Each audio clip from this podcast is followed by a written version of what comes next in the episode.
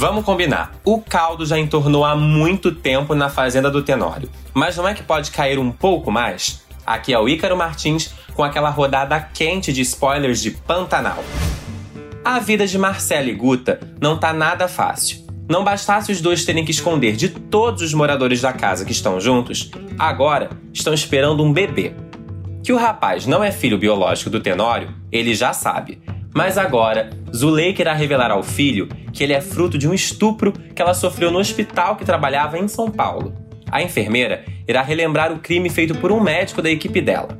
Apesar da memória dolorida, a cena será um momento bonito entre mãe e filho.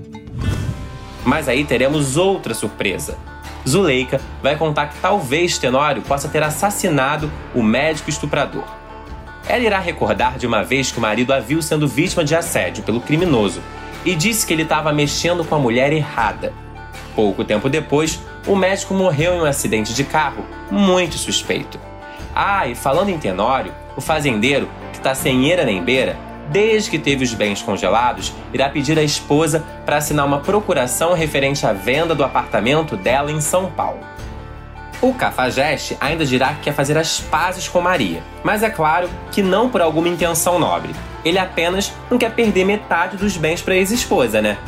Ah, e pro terror do José Leôncio, o filho mais velho, José Lucas, dirá a ele que está decidido a ingressar na carreira política de vez. Como será que o nosso rei do gado vai reagir? Eu acho que nada bem.